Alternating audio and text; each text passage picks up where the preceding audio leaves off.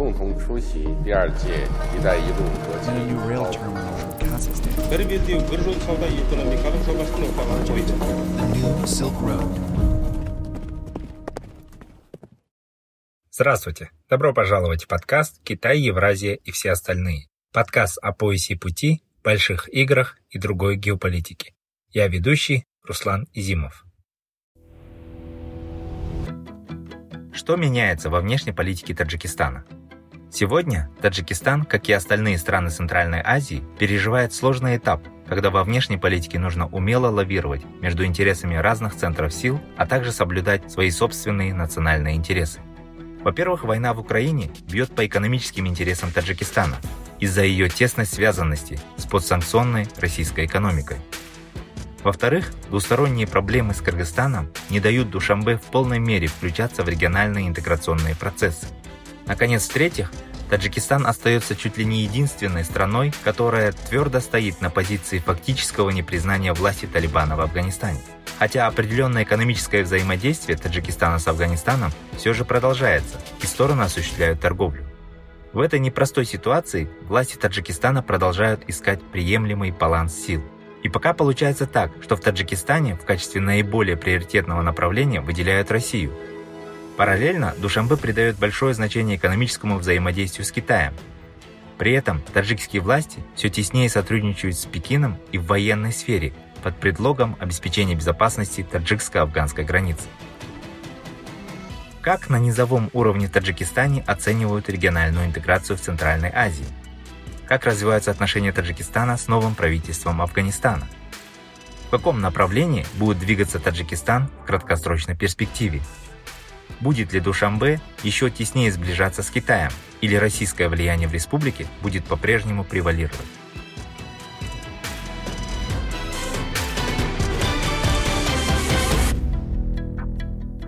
Эти вопросы с нами обсуждает директор Центра геополитических исследований Российско-Таджикского славянского университета Узель Майдинова.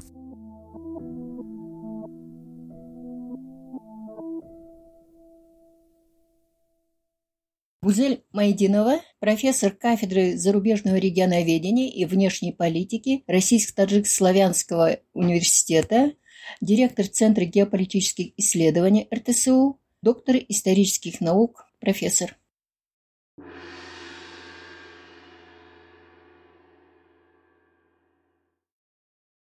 Недавно завершился очередной саммит лидеров стран Центральной Азии в Кыргызстане. Как итоги этого саммита обсуждались в Таджикистане? Расскажите, пожалуйста.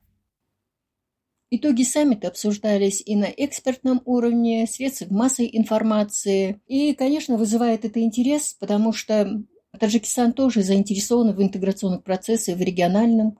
Не случайно, в общем-то, и Таджикистан регулярно принимал участие э, на саммите глав государств Центральной Азии, где обсуждаются чисто региональные проблемы, а их достаточно, э, достаточно много.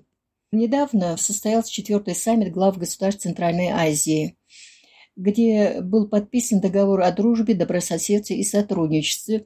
Это 21 июня 2022 года.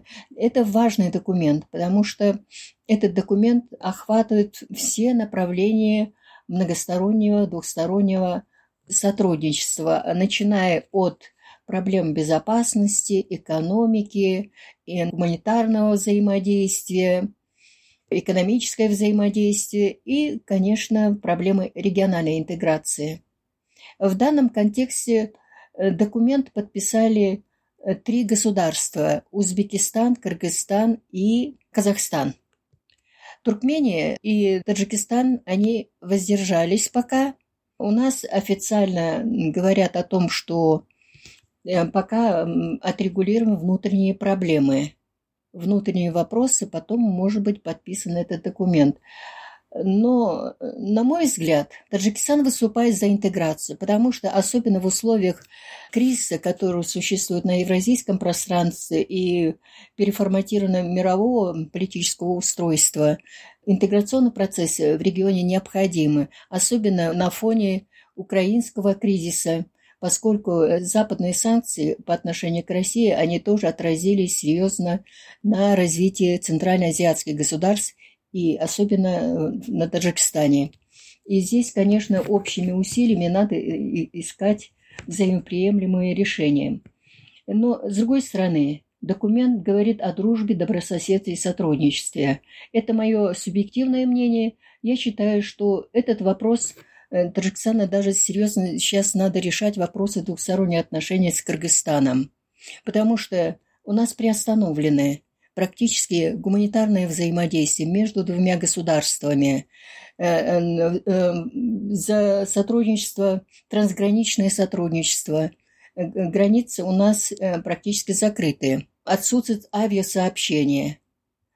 При этих обстоятельствах говорить о добрососедстве и их повышении их уровня пока, наверное, рано. И необходимо решить эти проблемы двухстороннего взаимодействия. Только затем, наверное, уже приступать к подписанию каких-то международных правовых документов достаточно серьезно стоят решения пограничных вопросов. Ведь до 2005 года были отрегулированы половины таджикско-кыргызских границ.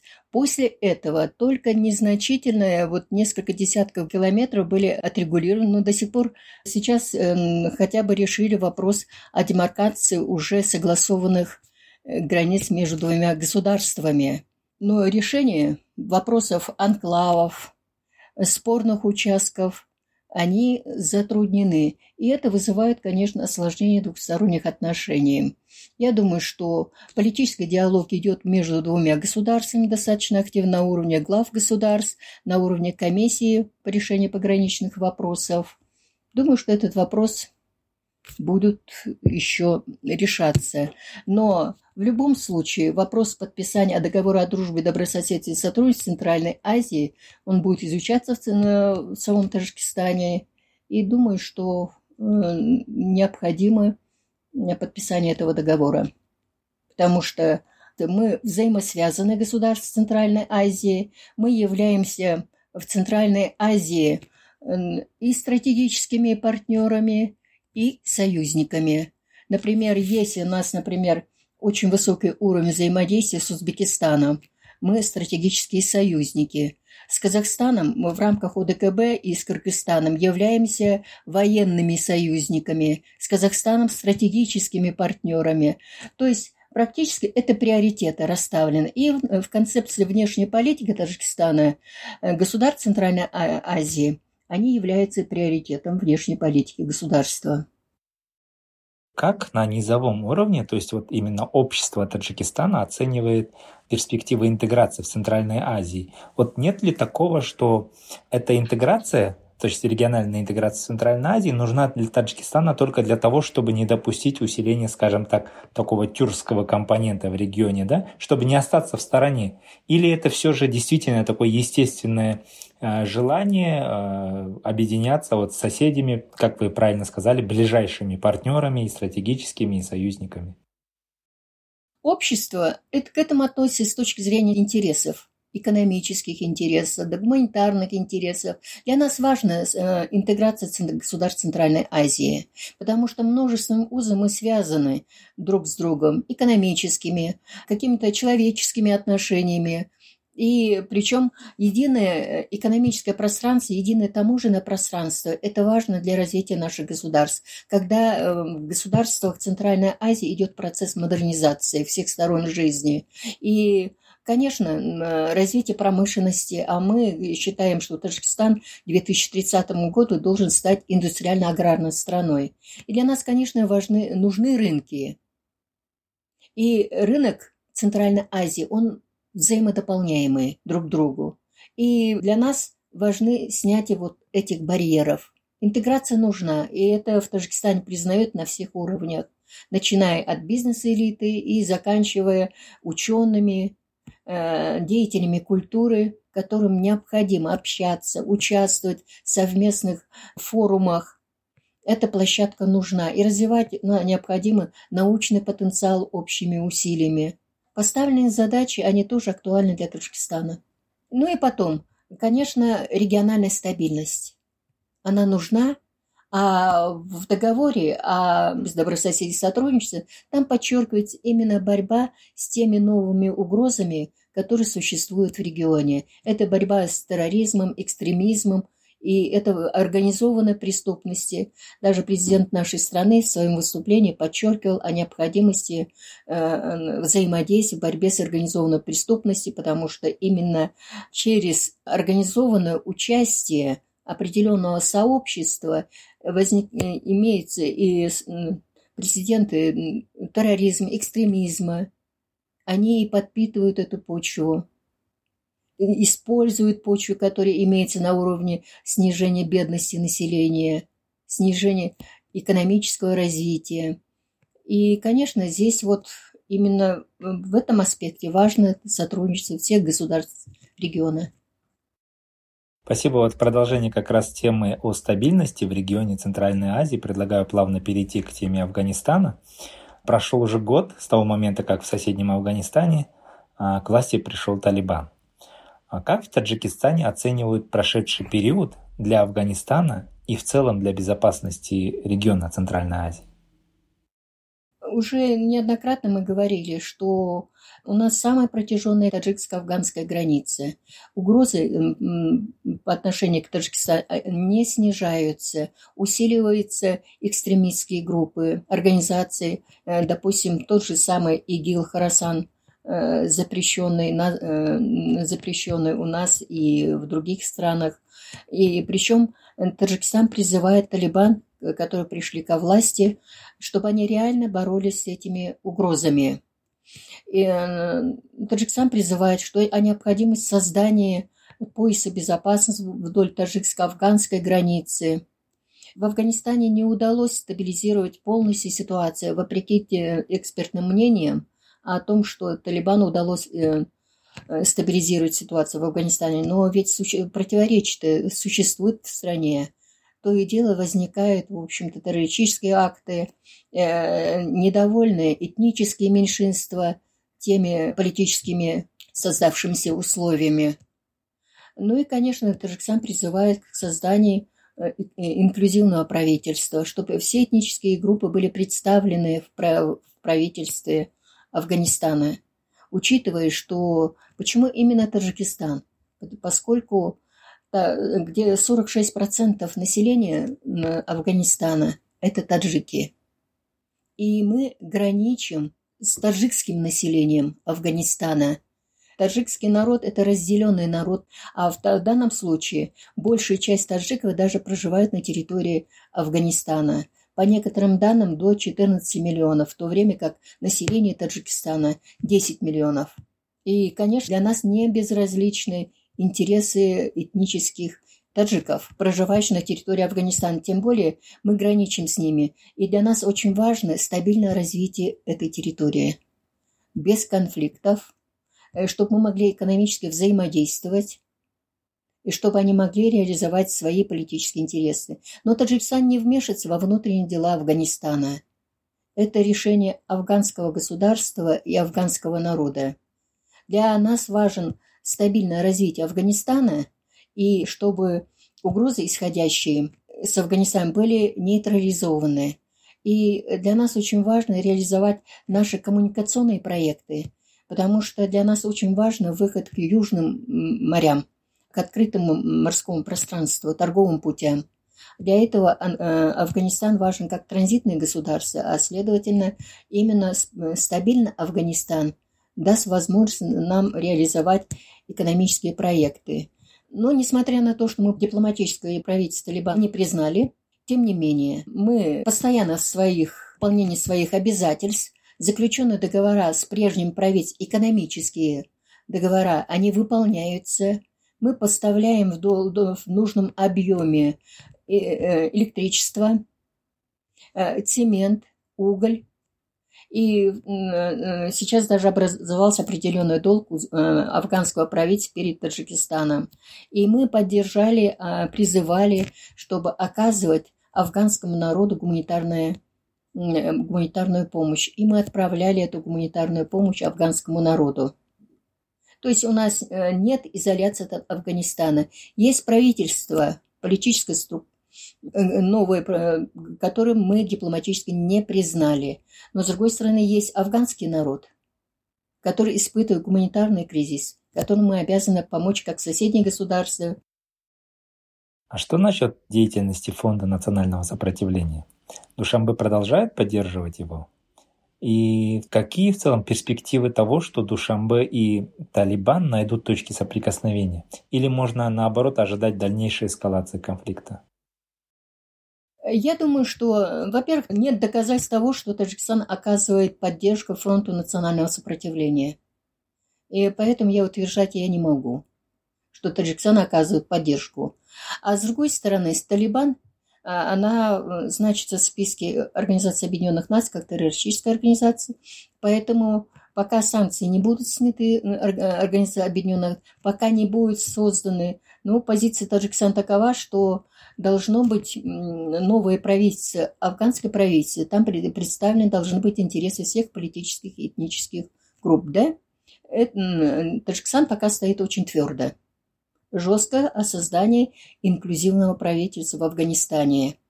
И Таджикистан, у Таджикистана позиция, что надо дипломатическим, политико-дипломатическим путем решать все возникающие проблемы. Я думаю, что до острого конфликта не дойдет, и Талибан тем более неоднократно утверждали о том, что они не будут э, представлять Эм, э, угрозы территориальной целостности соседних государств. Но пока они придерживаются. Э, но, с другой стороны, нет реальной борьбы э, вдоль таджикско-афганской границы с экстремистскими группировками и организациями, представленными там. То есть правительству Талибана необходимо реально бороться с ними. Тем более, по официальным данным, за этот период увеличится поток наркотрафика. Это тоже, несмотря на то, что закрыты границы. Вы много также пишете про политику Китая в Центральной Азии. Как, по вашей оценке, меняется стратегия Китая в Таджикистане? Какие бы вы ключевые моменты отметили? Во-первых, э, мы говорим всегда о том, что для Китая очень важно стабильное развитие соседних государств с точки зрения своей безопасности Синьцзяна. И для реализации, конечно, стратегической концепции «один пояс, один путь», да? И, скажем, для Китая Таджикистан имеет определенную протяженность границы, и мы граничим, и для стабильности э, Синьцзяна важна стабильность Таджикистана. И э, совместными усилиями, в общем-то, противодействие тем угрозам, которые исходят с Афганистана, скажем, да, э, помощь Особенно, вот, скажем, таджикско-китайскому взаимодействию я бы подчеркнула именно экономическое взаимодействие. Для нас очень важно э, получить инвестиции для развития своей экономики и промышленности, особенно для реализации национальной стратегии развития до 2030 года. Э, Таджикистана поставлена цель стать индустриально-аграрной страной. И э, Китай в этом, э, в этом контексте очень важна. Во-первых, с помощью Китая удалось создать единую энергетическую систему Таджикистана. Практически совместные предприятия Таджикистана и Китая создали целую отрасль цементного производства, которую мы теперь э, экспортируем, да, и она способствует развитию строительной индустрии, которая у нас бурно развивается в настоящее время. Китайские финансовая помощь, ну, во-первых, это кредиты под низкие проценты. Во-вторых, это гранты, это безвозмездная помощь. Например, сейчас Китай возводит у нас э, государственные учреждения, это здание парламента, здание правительства, и это грантовая помощь Китая. Отличительная особенность, в отличие от других, инвесторов, внешних акторов, это прежде всего. Китай не требует там э, какие-то определенные условия политического характера. Просто, возможно, в будущем где-то как-то, э, ну, в политических вопросах найдет позитивное решение со стороны Таджикистана. Как вы думаете, можно ли ожидать еще большего дрейфа Таджикистана в сторону Китая на фоне войны в Украине?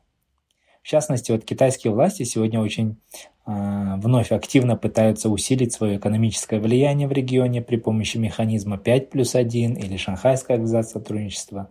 Кроме того, насколько мы знаем, Таджикистан уже участвует в четырехстороннем механизме по обеспечению безопасности да, совместно с Китаем, Пакистаном и Афганистаном. То есть В перспективе, в краткосрочной, в среднесрочной, можно ли ожидать, что крен во внешней политике Таджикистана, он будет все больше и больше уходить в сторону Китая? Я не думаю. Поскольку, ну, во-первых, э, вы знаете, что у нас существует концептуальный документ концепции внешней политики. Приоритеты у нас Центральная Азия. И затем, э, одним из приоритетов на втором уровне это э, СНГ, да? И у нас существует в рамках интеграционных объединений определенные обязательства, союзнические, партнерские обязательства. Мы все государств ОДКБ – это военные э, союзники. В рамках Шанхайской организации сотрудничества мы стратегические партнеры. И в то же время есть в двухсторонних отношениях, допустим, являемся с Россией мы стратегическими партнерами и союзниками. Документ еще в 1993 году подписан о союзничестве. Так что, э, и, конечно, у нас есть интересы экономические, но в то же время у нас есть и э, приоритеты определенные. Это региональные приоритеты, и есть экономические, военные приоритеты в сфере безопасности. Иногда говорят, что, допустим, э, ну, есть какие-то разделения в сфере безопасности и в экономике, да, что Китай обеспечит экономически, там взаимодействие, приоритеты отдают эти государства Центральной Азии, а Россия будет обеспечивать безопасность. Но сейчас как раз-таки идет другая, другая тенденция. На фоне вот украинского кризиса усиливается российский фактор. Для России важны и коммуникации, и рынки сбыта центральноазиатских государств, и в том числе Таджикистана. Усиливается позиция России в Таджикистане. Э, Россия в том плане, что э, усиливается региональное сотрудничество с регионами России. Например, э, по-моему, где-то около, скажем, 80, по-моему, регионов России взаимодействуют с Таджикистаном. Но, с другой стороны, мы, вы видите, что от украинского кризиса пострадали, например, 53% предприятий а, пострадали от санкций, потому что и в финансовом плане, и, и, и в плане ресурсов, которые мы получали, э, технологии из России. Но, с другой стороны, вот с Россией, вот если к цифрам вернуться, то 50% а, товарооборота, в общем-то, э, увеличилось за эти только вот полгода 2022 года. Это о чем-то говорит, Хотя вот в 2020 году с Китаем снизился товарооборот в связи с пандемией, сейчас он э, восстановил до пандемийный уровень взаимодействия. То есть есть какие-то приоритеты, которые Таджикистан неуклонно в общем-то, соблюдает и выполняет свои обязательства перед стратегическими партнерами и союзниками. Но и существуют проблемы взаимодействия, обеспечения безопасности трансграничного Амударинского региона. А э, с помощью Китая построены в труднодоступных местах заставы пограничные, в горных местах, местах стыка границы Таджикистана и Китая и Афганистана в Аханском коридоре. Некоторые эксперты преподносили это, как будто бы там находятся китайские военные базы. А на самом деле там работали строители, которые строили эти заставы и оснащали эти заставы в труднодоступных местах. Как вы правильно заметили, несмотря на такой негативный эффект войны в Украине, Россия продолжает да, оставаться для стран Центральной Азии для Таджикистана в частности одним из ключевых партнеров в экономике, политике и вопросах безопасности. Я согласен. Но этот статус-кво, а, похоже, что начинает меняться. А, например, политические элиты в регионе, а, в регионе Центральной Азии все меньше ориентируются на Москву. Вот как в этом плане обстоят дела в Таджикистане? В какую сторону смотрят молодые политические руководители в Таджикистане? То есть где они видят себя в будущем? Но я бы не сказала, что ослабляет позиции России. Наоборот, я сейчас вижу усиление русского языка. Я вижу вот пять школ построенных в разных регионах. Открываются русские классы, приезжают э, учителя русского языка. А сейчас еще вот недавно объявили о том, что некоторые предметы в школах будут преподавать на русском языке приезжающие из России преподаватели. Ну и потом, бизнес-элита, она более активизировалась на фоне санкций, я уже говорила. То есть молодое поколение, даже вот находясь в учи среди молодежи, все равно миграция в Россию. Им легче адаптироваться в тех условиях, которые, даже если это какие-то сложности бывают с получением патентов и так далее, все, но они едут в Россию работать. Многие из них уехали учиться просто в Россию. Это тоже фактор приоритетов. Ну и, конечно, у нас дают большие квоты Китай для обучения. В меньшей степени Европа и Соединенные Штаты Америки. Поэтому приоритетом в любом случае остается Россия. И для молодежи. С нами была Гузель Мадинова, директор Центра геополитических исследований Российско-Таджикско-Славянского университета.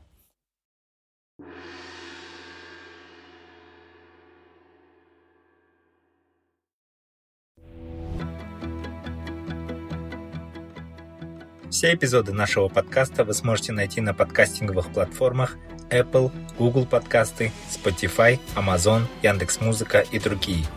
На сайте Каан мы также размещаем текстовой транскрипт каждого эпизода и полезные ссылки на отчеты, доклады, книги и биографии наших спикеров. Спасибо за внимание.